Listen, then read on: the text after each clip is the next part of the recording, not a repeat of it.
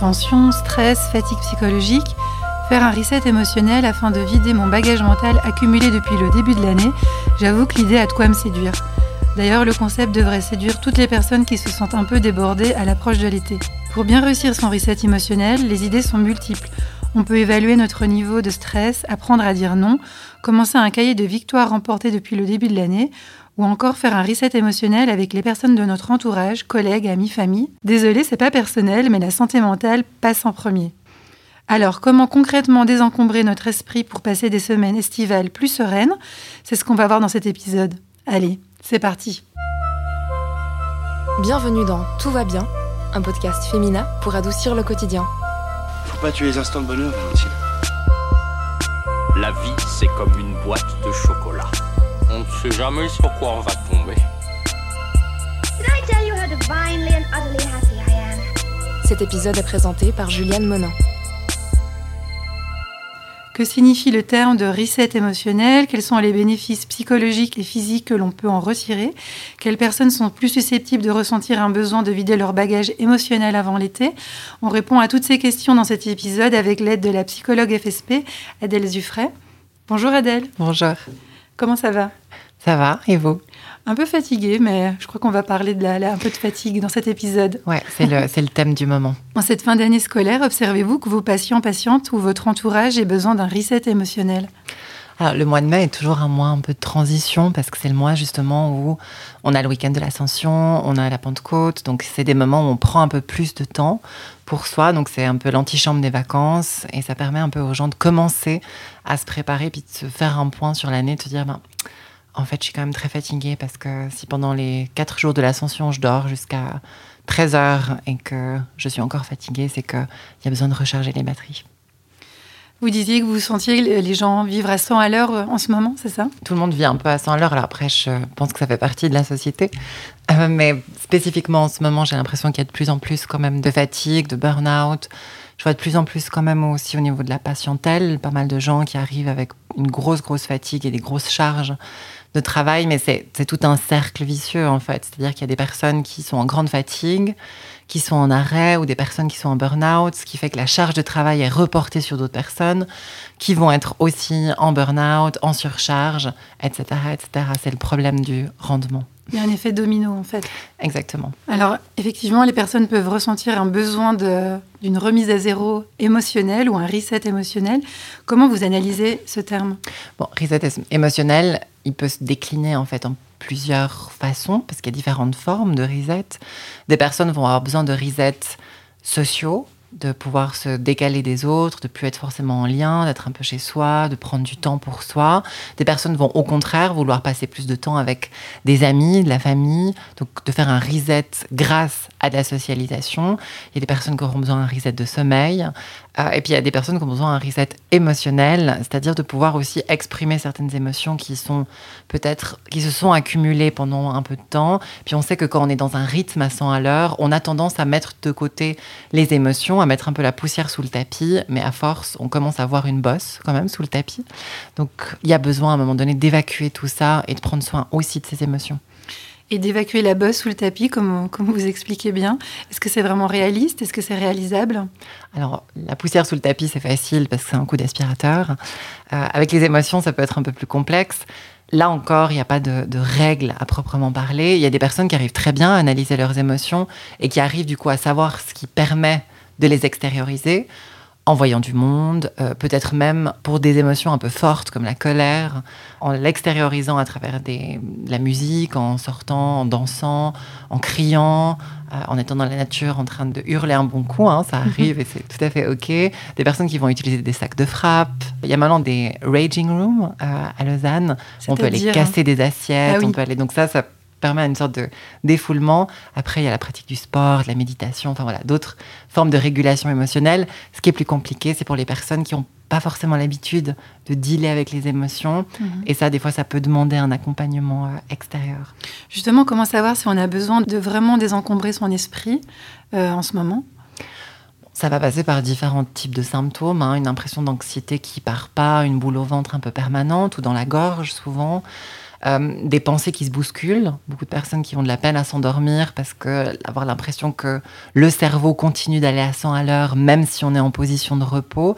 Donc voilà, toute une euh, myriade de symptômes qui peuvent se décliner autant psychiquement que physiquement. Des fois des douleurs euh, au dos, des douleurs au ventre, enfin, voilà, des, Mhm. des- des symptômes qui montrent qu'il y a quand même quelque chose qui porte lourd. Là, vous parliez du dos, du ventre. Quels sont les, les bénéfices psychologiques et physiques que l'on peut en retirer justement d'appliquer cette reset émotionnelle?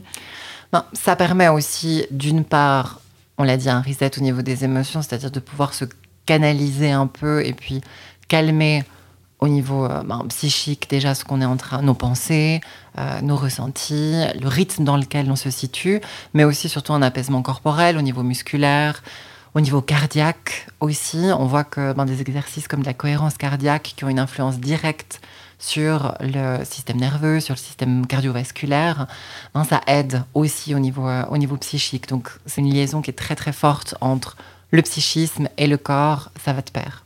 Mhm. Est-ce qu'il y a des personnes ou des caractères en particulier qui sont susceptibles de ressentir un besoin plus grand de devoir vider leur bagage émotionnel avant l'été? Alors, c'est difficile de faire des, des types de profils, mais c'est vrai qu'il y a des personnalités, euh, des personnes qui vont justement, quand des émotions très intenses sont là, vont vouloir être dans une forme de fuite en avant. C'est-à-dire d'être encore plus dans le travail, parce que là, on revient dans un cercle vicieux. Il y a cette idée, j'ai des problèmes et je vais pas très bien. Du coup, je m'investis à fond dans mon travail. Du coup, j'ai encore des émotions qui ne sont pas euh, Digérées. Et du coup, je me renfonce dans mon travail, etc. etc. Donc, il y a un peu cette idée de fuite en avant pour certaines personnes. Il y a des personnes pour qui, d'un coup, il y a un effondrement complet, autant au niveau des symptômes que même de la possibilité de se lever. Des personnes qui arrivent même plus à se lever.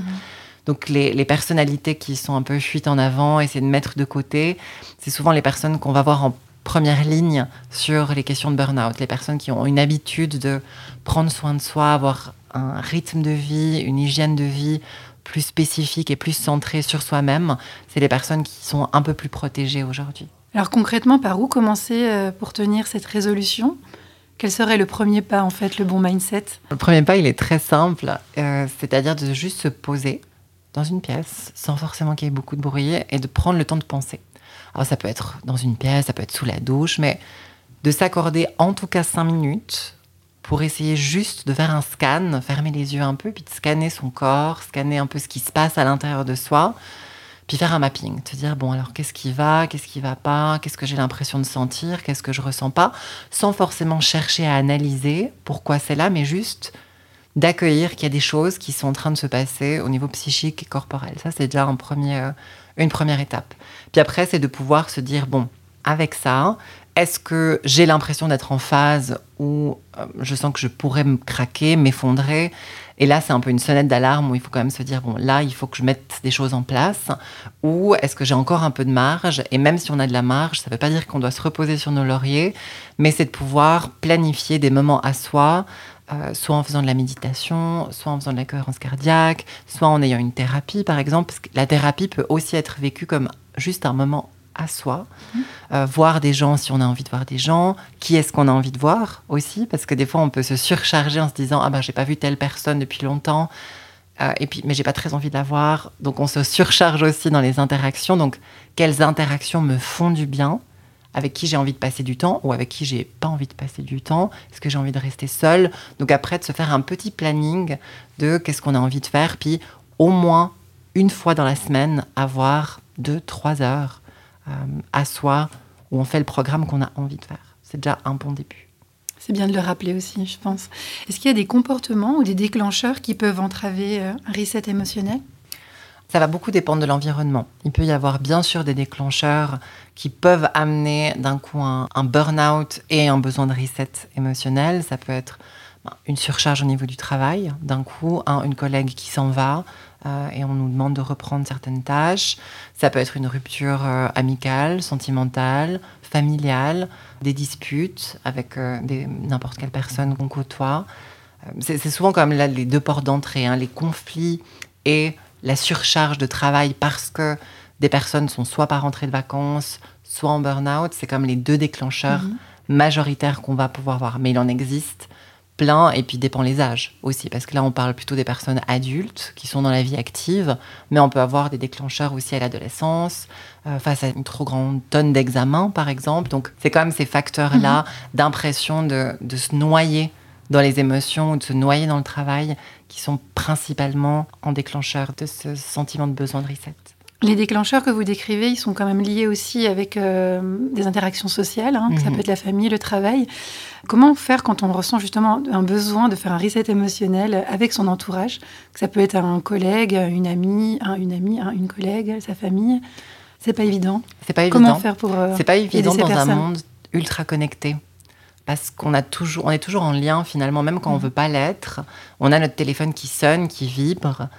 Il y, a- rien de pire des fois que de vouloir se reposer puis de sentir son téléphone vibrer plusieurs fois dans sa poche. Se dire bon, qui c'est qui m'écrit? Pourquoi est-ce qu'on m'écrit? Si on m'écrit plein de fois de suite, c'est qu'il y a un problème.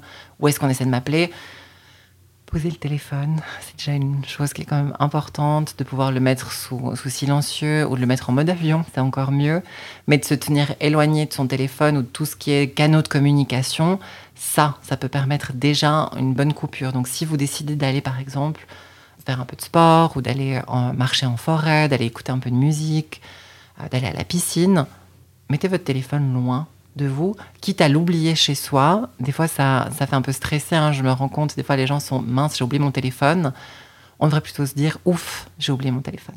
Donc vous donnez l'exemple du téléphone, mais est-ce qu'il y a, vous pensez à d'autres choses que l'on peut faire pour euh, chasser ce stress ou ces crispations psychologiques qu'on aura accumulées depuis le début de l'année ou même le début de l'année scolaire pour euh, les plus jeunes qui sont Mhm. à l'école depuis, septembre Oui, Il existe, comme je disais, plein de formes d'exercices, hein, que ce soit la méditation, la cohérence cardiaque.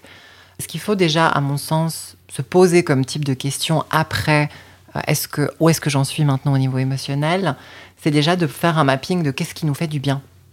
Parce que des fois, on se rend compte qu'on n'a pas forcément une notion claire de qu'est-ce qu'on a envie de faire, qu'est-ce qui nous fait du bien. Est-ce que c'est de peut-être commencer une nouvelle activité? Parce que je me rends compte que de moins en moins de gens ont des loisirs aujourd'hui qu'à une certaine époque. Surtout quand on est ado ou enfant, on a toujours euh, du parascolaire, c'est-à-dire Mhm. on va euh, faire euh, des instruments de musique, alors avec plus ou moins d'entrain, mais on a des activités périscolaires.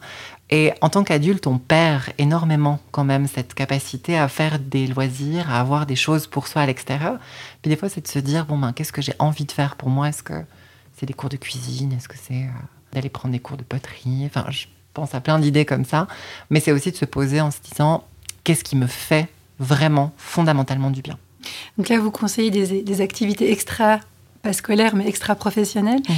Et quand euh, on est stressé, on ressent le besoin du reset émotionnel au travail, qu'est-ce que vous conseillez?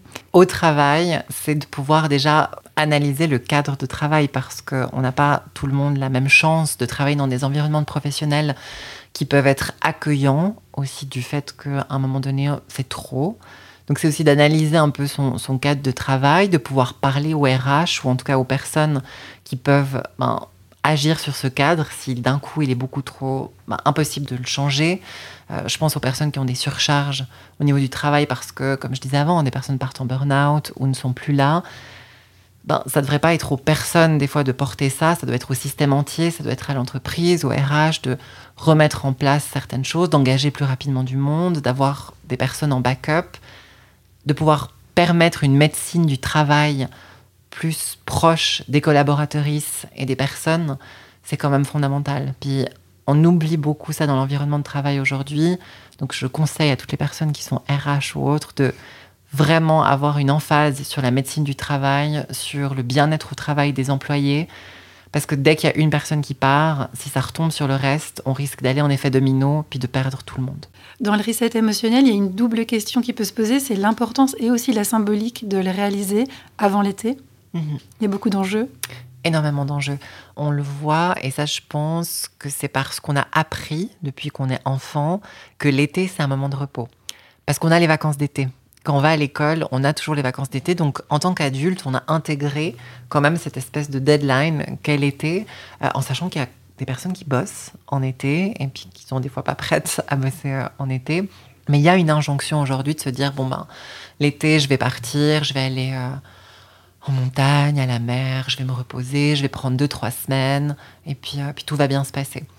Euh, il faut pas non plus se mettre une pression sur je dois réussir mes vacances d'été. Parce qu'il y a aussi un peu ça de se dire, ben, je vais partir, mais comme on est dans une société ben, capitaliste et du rendement, on a l'impression même quand on va à l'étranger ou dans des, des endroits que on doit faire plein de musées, on doit faire plein d'activités, du coup on se repose pas vraiment. Aujourd'hui, on dit que si on veut vraiment se reposer, il faudrait, alors bien sûr que c'est pas possible pour tout le monde, hein, mais il faudrait avoir trois semaines.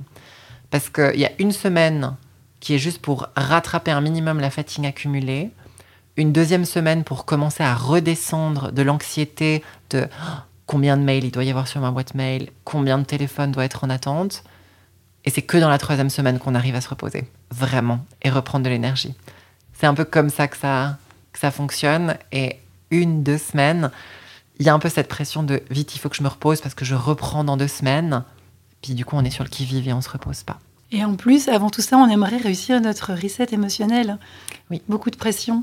Énormément de pression de se dire bon ben là j'ai eu du temps, donc je devrais avoir plus d'énergie, avoir fait mon reset. Puis des fois c'est pas le cas. Mhm. Parce que des fois le reset, on a l'impression quand on dit reset, c'est un peu traître comme mot parce que le reset, on voit, hein, c'est des boutons, on appuie dessus, on reset. Ça Puis- paraît simple. C'est c'est très rapide. En quelques secondes, on a reset un appareil, on a reset. Mais un, des êtres humains, le reset, ça peut prendre des fois des jours, des semaines, des mois. Donc, ne pas se mettre non plus cette pression-là de je me mets en reset le lundi, donc le mardi c'est bon. Si c'était aussi simple, j'aimerais bien avoir la, la technique. Le reset émotionnel, ça peut me faire penser au champ lexical aussi de, de la robotique, de l'informatique. Mais on n'est pas des robots. hein. Heureusement, il faut vraiment qu'on puisse se rappeler qu'on n'est pas des robots. Comme on l'a parlé avant, la question des boutons par rapport au, au reset, on ne peut pas, comme un on-off, aller mieux, comme ça, d'un coup. On a Recharger besoin de ses batteries d'un coup. recharger ses batteries. On en parle beaucoup. hein. J'ai besoin de recharger mes batteries. Euh, on est des êtres humains. On a besoin de ressentir. On a besoin de prendre le temps. Et c'est OK. On peut des fois ne pas faire ça seul. hein, comme je le disais avant, c'est là que la thérapie entre en jeu. Et de se rappeler que nous ne sommes pas des machines, même à l'ère de euh, l'intelligence artificielle, à l'ère du surnumérique. Heureusement que l'être humain n'est pas un robot, n'est pas une intelligence artificielle, on est une intelligence émotionnelle, une intelligence euh, du ressenti, on a des sens. Euh, il faut pouvoir aussi en profiter. C'est pour ça que le fait de voir, d'entendre, de goûter, de toucher, c'est quand même des sens qu'on oublie beaucoup dans un moment où on a l'impression qu'on doit faire tout vite. Alors des fois de se reconnecter à soi-même, à ses sens, à son humanité, c'est essentiel pour vraiment être dans un, entre guillemets, reset. Crise inflationniste ou climatique, on n'est pas très gâté hein, en ce moment. Euh, en dehors du boulot ou des soucis perso, l'actualité peut aussi alourdir notre euh, valise ou ardoise émotionnelle. Comment s'alléger vraiment l'esprit? Comme je parlais de l'hyperconnexion aujourd'hui, on est en lien avec toutes les, choses positives qu'on peut être en lien, mais on est également en lien avec tout ce qui se passe de négatif à travers le monde. On l'a vu l'année passée quand on en, on en avait parlé dans un précédent podcast de la question de la guerre en Ukraine. Ben, on a vu qu'à partir du moment où il y a eu le début de la guerre en Ukraine, il y a eu une augmentation assez euh, impressionnante des symptômes anxieux euh, dans la population qui maintenant s'est un peu, un peu stabilisé. Mais à chaque événement important, comme les rapports du GIEC au niveau écologique, on a des montées d'anxiété. Et puis actuellement, le fait d'avoir plein d'informations en continu basées sur la crise écologique, l'inflation au niveau des prix de la France, ben, ça nous met dans une situation, ben, qu'est-ce que je dois faire? Euh, Est-ce que je peux agir? Puis, pour beaucoup, on n'a pas de capacité d'action, parce que surtout pour la crise climatique, c'est surtout des enjeux politiques. Donc on n'a pas individuellement un, pouvoir très important. On a un pouvoir toujours, mais jamais fondamentalement euh, aussi fort que les actions politiques. Du coup, c'est souvent le sentiment d'impuissance qui va encore revenir dans euh, le reset émotionnel, dans cette idée, mais en fait, je suis impuissant, impuissante face à mes émotions. Mais il faut se rappeler qu'on n'est jamais impuissant ou impuissante face à nos émotions. On a quand même le contrôle sur notre corps, sur nos émotions, sur les informations qu'on accueille dans notre quotidien, sur les informations qu'on décide de filtrer, sur les personnes qu'on décide d'accueillir ou de filtrer. Donc c'est de revenir sur cette question de je n'ai pas de pouvoir sur plein de choses et je l'accepte, mais j'ai quand même du pouvoir sur certains autres aspects, dont mes émotions, et ça je peux y travailler. Mhm. Alors justement, est-ce que vous avez des exercices pratiques pour euh, travailler ces émotions, autres que justement le mapping ou Mhm. prendre du temps pour soi? Tout à fait, c'est des exercices un peu généraux. Mais dépend les ce que les personnes aiment faire. Moi, je trouve que les, les journaux émotionnels sont toujours assez intéressants, c'est-à-dire, alors on n'est pas obligé d'écrire un roman à chaque fois, mais simplement de noter la date du jour, de noter l'émotion qu'on ressent, euh, une ou plusieurs pensées qui sont là et le contexte. Je trouve que ça permet d'avoir après, si on veut y revenir deux, trois semaines plus tard, de voir, ah ben tiens, dans ce contexte, j'avais ce, ces pensées et cette émotion. Puis après, des fois, on peut tirer un peu des parallèles. Donc, de tenir un journal, pas forcément que par écrit euh, scriptural, mais aussi sur son téléphone. Il y a des applications qui existent aujourd'hui pour tenir un journal émotionnel. On peut le faire aussi par vocal. Mhm. Je sais que des fois, des personnes se font des vocaux pour elles-mêmes euh, sur les émotions qui sont présentes. Faire une petite météo tous les jours émotionnelle, ça a un, un impact assez positif avec, Mhm. euh, avec le temps. C'est intéressant les vocaux. Du coup, vous conseilleriez de vous qu'on se réécoute en fait sur nos pensées du jour ou sur euh, la météo du jour, comme on parlait tout à l'heure avant de commencer l'épisode? Oui, exactement. Alors, je sais que ça peut être challenging parce que c'est rare les personnes qui aiment se réécouter ou vrai. s'entendre. C'est un Mhm. peu un autre, une autre source d'anxiété. Mais je trouve que ça peut aussi aider sur ces aspects-là de se dire Ah ben tiens, à ce moment-là, c'est vrai que je me sentais comme ça et que je pensais à ça. Maintenant, je peux me rendre compte en fait de ce qui s'est passé à ce moment-là, du contexte, puis qu'est-ce que je peux faire en, en- qu'est-ce que je peux mettre en place pour éviter de me ressentir comme ça. Donc des fois de se réentendre, ça donne une emphase plus forte et surtout dans un vocal, on peut plus facilement parler rapidement et puis en une minute, on va dire plus de choses que si on écrit pendant une minute. Parce qu'écrire pendant une minute, ben, on doit synthétiser. La parole, pendant une minute, on peut sortir plein de choses, on peut évacuer. Après, on peut aussi tout à fait imaginer des personnes qui feraient des vocaux, puis qui décident de les supprimer deux, trois jours plus tard, sans forcément les réécouter, mais juste comme une poubelle un peu émotionnelle de j'ai besoin de sortir ça, pas forcément besoin de le réécouter, j'avais juste besoin que ça sorte et que ça existe quelque part. Euh, Dans mon intro, j'ai cité l'idée d'apprendre à dire non ou de, encore de lister toutes nos victoires qu'on aurait déjà rencontrées depuis le début de l'année pour euh, se remonter un peu le moral. Qu'est-ce que vous en pensez? Ça, c'est vraiment les enjeux assez, les piliers assez principaux dans le reset émotionnel, puis de ce- ben, les mécanismes du burn-out. Euh, apprendre à dire non, surtout dans une société où on parle de plus en plus du consentement, alors qu'on applique énormément à la sexualité parce que ben, toutes les thématiques de viol, euh, le mouvement MeToo, c'est important d'avoir du consentement dans la sexualité, mais c'est important d'avoir du consentement dans les autres sphères de notre vie.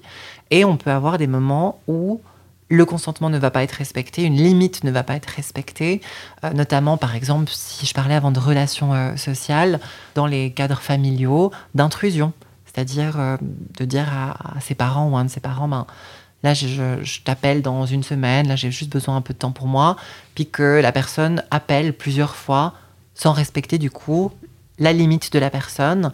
Puis des fois c'est de se dire, bon ben je vais quand même répondre, puis des fois c'est juste de dire non. C'est ok de poser des limites, de garder des limites, même si des personnes ou des situations vont challenger ces limites, des fois de se positionner et de les conserver, c'est important. Alors bien sûr dans les mesures du possible, hein, parce que des fois il y a des urgences ou des choses qui font qu'on ne peut pas les conserver, mais c'est de se dire je ne suis pas une mauvaise personne si je pose une limite, parce que souvent les gens ont peur de ça, de se dire si je dis non, ben, on va moins m'apprécier, on va euh, moins vouloir être avec moi, on va moins m'aimer. Euh, non. De poser ses limites, c'est aussi de pouvoir dire je suis une personne à part entière et si on ne respecte pas mes propres limites, peut-être que les relations dans lesquelles je suis ne sont pas forcément très positives. Donc ça, c'est par rapport au, au dire non. Et puis la deuxième, c'était... C'était de lister toutes les victoires remportées Lister depuis le début de l'année. Oui, alors oui, ça, ça me fait penser au fait que j'aime assez à des moments donnés où les gens ont l'impression, en thérapie, hein, là je parle d'espace thérapeutique, mais ont l'impression un peu de patauger en disant ah mais j'ai l'impression que rien n'avance, que je me sens toujours mal. On fait un petit stop et puis on fait comme si on faisait un petit retour en arrière, puis on regarde depuis six mois, un an, où est-ce que la personne elle en, elle en est par rapport à il y a six mois, un an. Puis des fois même je reprends mes notes puis je dis, ah ben voyez, à cette séance, vous aviez dit ça. Puis on revoit ensemble ce qui a été dit. Puis c'est de se dire, ah ouais, en fait, il y a quand même tout ça qui s'est passé. Il y a toutes ces petites choses que j'ai pu mettre en place. J'ai avancé. Même si j'ai l'impression maintenant d'être un peu, de patauger un peu dans la boue, j'ai quand même fait un bout de chemin. Donc c'est certainement que je peux encore en faire un bout, même si ça prend peut-être plus de temps que ce que je m'attendais. Est-ce que vous avez un mémo ou une chose à garder en tête sur quoi notre cerveau pourrait-il se concentrer pour être euh, plus heureux, heureuse à l'aube de l'été? La première chose que, qu'il faudrait pouvoir se répéter, c'est j'ai des limites, je peux m'écouter. C'est les premières bases, comme je l'ai dit un peu tout au long de l'entretien, qu'il faudrait pouvoir se répéter au quotidien, j'ai le contrôle. D'accepter qu'on a une certaine part de contrôle, de se dire je suis en contrôle, j'ai une possibilité de contrôle. Qu'est-ce qu'on en fait? Ben ça, ça, dépend. Il y a des choses qui sont incontrôlables, d'autres qui le sont. Mais j'ai des possibilités de contrôle. Je peux m'écouter, je peux mettre des limites. Je dirais ça, c'est les premiers mantras à avoir et à pouvoir se répéter euh, le matin, devant la glace, dans sa tête. Aujourd'hui, c'est une bonne journée. J'ai mes limites. Je vais faire en sorte de faire mon maximum. J'ai du contrôle sur certaines choses. Je vais faire de mon mieux. Déjà, si on commence la journée comme ça, on a gagné pas mal de choses. Et est-ce que vous avez un dernier conseil ou une recommandation à nous donner avant les fameuses vacances d'été? Comme je disais, prenez le temps de vous poser juste cinq minutes, même dans le calme, et d'essayer de penser à rien. C'est difficile de penser à rien. Des fois, on peut se mettre une pression de penser à rien, mais juste de fermer les yeux et de se concentrer simplement sur sa respiration. De sentir l'air dans ses poumons qui rentre, l'air qui sort. Juste de faire ça pendant cinq minutes en se focalisant sur la respiration sans chercher à l'augmenter, à la réduire, juste comme ça. Et après te dire, bon, je vais faire de mon mieux. Coup, on a envie de parler tout doucement et d'éteindre tout, et de s'isoler et de se reposer. Mhm. Merci beaucoup Adèle pour tous vos conseils. Merci. Et merci beaucoup à toutes nos auditrices et tous nos auditeurs pour leur écoute. On espère que cet épisode vous aura donné envie d'essayer le reset émotionnel en vue de la pause estivale. On vous donne rendez-vous tout bientôt dans un prochain épisode de Tout va bien. D'ici là surtout, prenez soin de vous.